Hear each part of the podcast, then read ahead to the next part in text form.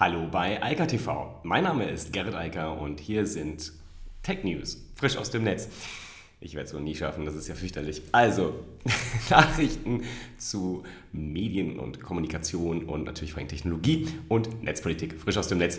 Es wird immer schlimmer. Das ist kein guter Start in, die Woche, aber so soll es sein. Filterblasen. Wir reden über Filterblasen. Die sind ja sozusagen die Gefahr aus dem Internet und vor allem werden sie durch soziale Netzwerke proliferiert und äh, deshalb sind die böse, weil man dort in der Filterblase gefangen ist und immer weniger Nachrichten eigentlich mitbekommt. Jetzt gibt es eine neue Studie, äh, über die Heise berichtet von der Uni unter anderem Hohenheim und dem Leibniz-Institut für Sozialwissenschaften und es war noch eine, genau, eine, die Uni Mainz. Und die haben zusammen mal das tatsächliche Nutzerverhalten untersucht. Das ist ja immer das Beste, was man machen kann, denn wenn man Umfragen macht, dann weiß man ja nie, woran sich die Leute noch erinnern, ob die Fragen richtig gestellt wurden und so weiter. Da gibt es viele, viele, viele Probleme mit Umfragen. da muss man sehr vorsichtig sein und das sehr, sehr hoch äh, und äh, professionell machen, damit das funktioniert. Aber wenn man die Menschen einfach beobachtet, dann A, merken die das irgendwann nicht mehr und verhalten sich dann ganz normal und B, hat man dann echte Daten vorliegen, damit kann man dann arbeiten.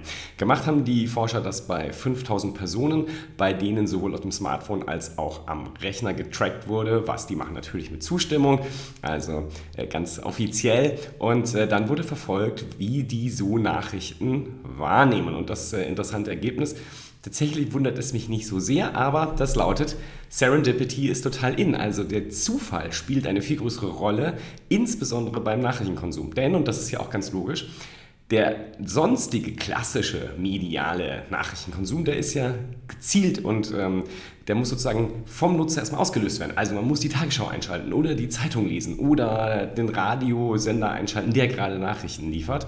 Und nur dann kommt man ja überhaupt mit Nachrichten erstmal in Kontakt. So, also mal ganz unabhängig noch davon, ob man jetzt eine Vorselektion vornimmt, also bestimmte Quellen wählt, geht es ja erstmal darum, überhaupt Nachrichten zu lesen, also zum Beispiel vor allem politische Nachrichten, denn das ist ja durchaus relevant in einer Demokratie. So, was haben die Forscher jetzt also festgestellt, wie das im Internet so läuft und das ist halt ganz interessant. Dort kommen die Menschen viel häufiger und auch ungewollt mit Nachrichten in Kontakt, mit politischen Nachrichten, wirtschaftlichen Nachrichten und so weiter, weil sie ihnen sozusagen vor, den, vor die Nase gesetzt werden, wenn sie zum Beispiel nur ihre Mails checken wollen, aber sich beim Einloggen dann schon mit Nachrichten auseinandersetzen müssen. Wenn sie auf Facebook, Twitter und den anderen Streams eigentlich vielleicht eher lesen wollen, was ihre Freunde so machen, aber die Freunde dann Nachrichten geteilt haben oder Sponsored Links da reinlaufen und so weiter. Jedenfalls, man sieht plötzlich Nachrichten, obwohl man das gar nicht wollte. Und äh, das ist erstmal eine positive Sache, denn sich mit der Umwelt zu beschäftigen, das hilft ja immer. Der weitert äh, massiv das, äh, den Kenntnisstand und insofern ist es hilfreich. Wie tief das dann geht und so weiter, das ist nochmal eine ganz andere Frage. Also ob die Nutzer dann geklickt haben und so weiter, das ähm, ist zumindest jetzt hier nicht für mich zu entnehmen. Aber zumindest ist schon mal klar, diese Sache, man, wenn man nur Online-Nachrichten ähm, konsumiert, überhaupt Online-Nachrichten konsumiert, dass man dann zwangsläufig in eine Filterblase äh, geht und gerät, das ist nicht so. Die Frage, wie man sich dann natürlich mit diesen Nachrichten auseinandersetzt, ist dann nochmal eine ganz andere. Nichtsdestotrotz ist es äh, eigentlich auch sinnvoll und eigentlich logisch vor allem, dass es so ist, denn ich kriege online halt permanent Nachrichten vor die Nase gesetzt. Ich kann das ja gar nicht verhindern letztlich. Selbst wenn ich nur in irgendwelchen Facebook-Gruppen oder WhatsApp oder sonst was Gruppen rumhänge, werden da halt Nachrichten reingepostet. Dann ist natürlich irgendwann noch die Frage der Qualität und Güte. Das ist eine andere und darüber reden wir wahrscheinlich irgendwann später. Ganz spannendes Thema für mich zumindest, äh, wurde zweimal oder zweieinhalb Mal aufgegriffen, ähm, so übers Wochenende. Ich bin ja momentan bekanntermaßen ein Fan von Kurzvideos, insbesondere von TikTok. Ähm, poste mittlerweile aber auch die TikToks in die Stories und bin verwundert, wer das alles so anschaut und wie viele und häufig ist äh, ein faszinierendes, äh, äh, eine faszinierende Erkenntnis für mich. Aber äh, viel spannender ist ja, wo TikTok herkommt. Also, wenn man sich überlegt, und ich meine jetzt nicht aus China, das habe ich auch schon oft genug gesagt, sondern was die Idee grundsätzlich mal war. Ähm, da ging es nämlich darum, mit diesen Kurzvideos, also in 15 Sekunden Videos, ähm, auf Douyin, Bildungsinhalte zu vermitteln. Ja, tatsächlich. Keine Musikvideos, das kam alles erst später mit dem Kauf von Musical.ly. Äh, das war dieses äh, Singapur-Startup ähm, für Musik, Lip-Sync. Äh, ähm, ganz andere Herangehensweise, ganz anderes Zielpublikum. Aber die ursprüngliche Idee von Douyin war, Bildungsvideos zu, Videos zu machen. Und tatsächlich auch auf TikTok finden sich immer mehr Bildungsinhalte. Die New York Times hat vor allem eins aufgegriffen, nämlich das Thema Sex Ed, also ähm, Aufklärungsvideos, die vor allem von allerlei Doktoren dort gemacht wird. Also ähm, Menschen, die eine Ausbildung auch zum Arzt haben und das als Triggerthema benutzen, denn sie richten sich da natürlich vor allem auch an ein jüngeres Publikum, in, das noch jugendlich ist oder in den 20ern und äh, da ist halt das Thema Sex natürlich wichtig und da kann man auch versuchen, damit viral zu gehen. Und die Geschichte ist schon sehr spannend und es funktioniert wohl auch ganz gut, weil das Thema Sex halt interessant, also gucken die Leute zu und lernen was dabei, ob sie nun wollen oder nicht.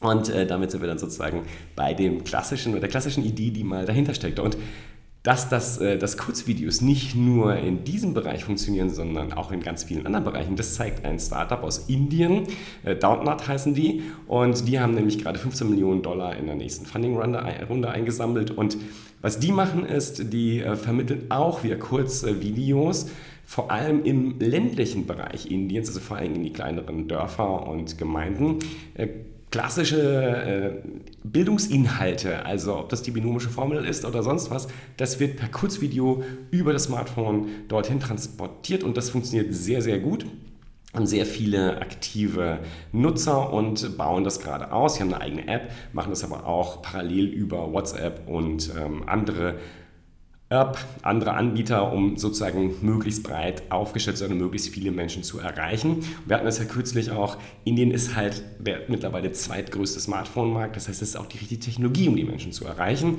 Und es ist natürlich hier im Westen sozusagen auch die richtige Technologie, um die Jüngeren zu erreichen und die, naja, wobei mittlerweile kann man von Jüngern nicht mehr reden, wenn ich mir mal so anschaue, wer da draußen alles mit einem Smartphone rumrennt und äh, dabei die Verkehrsregeln nicht mehr beachtet, dann sind das ja nicht nur Jugendliche, sondern tendenziell immer ältere Menschen.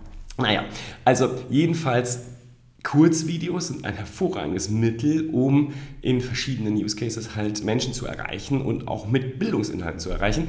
Ich ähm, lese immer noch auf, äh, selbst auf Twitter, aber auch natürlich in den klassischen Medien, dass das ja alles nur Quatsch und Spielerei ist.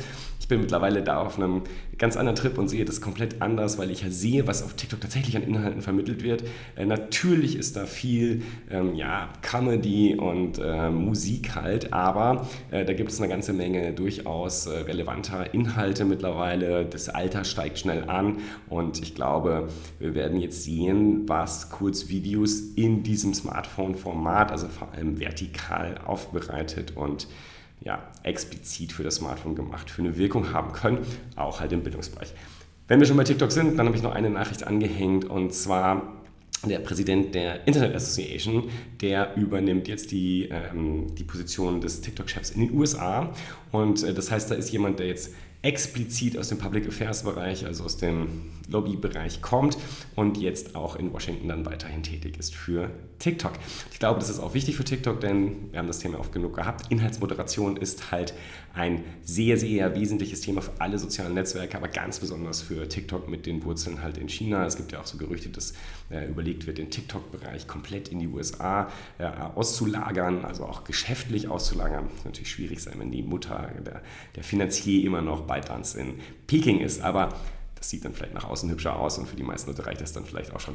Anyway, ähm, jedenfalls noch eine interessante Nebennachricht in dem Feld der Kurzvideos, äh, wo ich glaube, wir noch viel mehr hören werden in diesem Jahr, denn das ist halt einfach eine sehr große und wichtige Sache. Jetzt haben wir noch zweimal Russland. Ähm, ja, Russland ist halt das Land, was sich langsam aus dem Internet verabschiedet und äh, das sieht man halt an allerlei Stellen. Ähm, jetzt trifft es hier zum Beispiel Apple und Proton Mail. Also bei Apple ist es so, Apple installiert ja per se keine Software vor, sondern die Nutzer können über den App Store dann Software installieren, wie sie wollen. Jetzt gibt es aber ein russisches Gesetz, das genau das vorschreibt und die Installation, also die Vorabinstallation von Software befiehlt quasi. Und das ist natürlich jetzt ein ziemlich großes Problem für Apple. Der Markt ist ungefähr 3 Milliarden groß, US-Dollar in Russland. Da müssen Sie jetzt überlegen, was Sie tun und wie Sie damit umgehen werden und umgehen wollen. Ich bin sehr gespannt, ob Sie da eine Ausnahme machen und wie Sie mit iOS, aber auch macOS dann zukünftig umgehen in Russland. Unschön ist es allemal und ich glaube, wir können uns alle vorstellen, was da so vorab installiert werden soll. Denn da kommt gleich die nächste Nachricht. Ähm, Russland geht stark gegen Proton-Mail vor, um genau zu sein. Die blockieren Proton-Mail in Russland und ähm, also angeblich, weil irgendwelche ähm, Bomben, äh, ähm, also, ähm, ach, äh, Ankündigungen von Bombenattentaten wären wohl von Proton-Mail-Servern aus verschickt worden. Das reicht dann sozusagen, um den ganzen Dienst zu sperren. Äh, Proton-Mail sagt natürlich, äh, die Mails sind verschlüsselt und sie können da auch nichts gegen tun, wer was darüber schickt.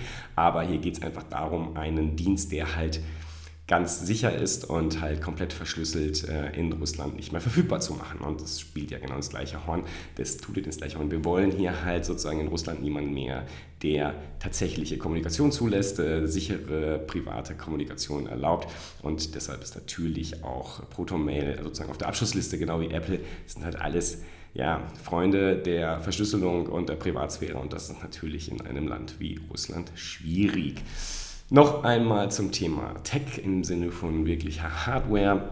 Ähm, die IDC hat äh, neue Nachrichten veröffentlicht zum Tablet-Markt. Der ist weiter kontinuierlich rückläufig.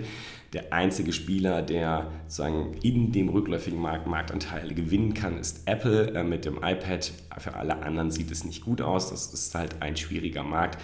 Ähm, ich persönlich bin ein riesen Fan von, von Tablets, benutze die auch quasi als Notebook-Ersatz. Ähm, die Frage ist halt, durch diese preisliche Angleichung zwischen hochwertigen Tablets und sehr schon hochwertigen Notebooks wird es natürlich schwierig und deshalb dann es erzwingt beim Kunden eine Entscheidung und offensichtlich geht die Entscheidung dann tendenziell eher dahin, ich kaufe mir ein hochwertiges Smartphone, ein günstigeres äh, Notebook und das war's dann mit dem Tablet. Da wird es ein bisschen eng in der Mitte. So, das war's für heute. Ich wünsche eine schöne Woche und bis dann. Ciao, ciao. Das war Eika frisch aus dem Netz. Unter alka.tv findet sich der Livestream auf YouTube. Via alka.media können weiterführende Links abgerufen werden. Und auf alka.digital gibt es eine Vielzahl von Kontaktmöglichkeiten.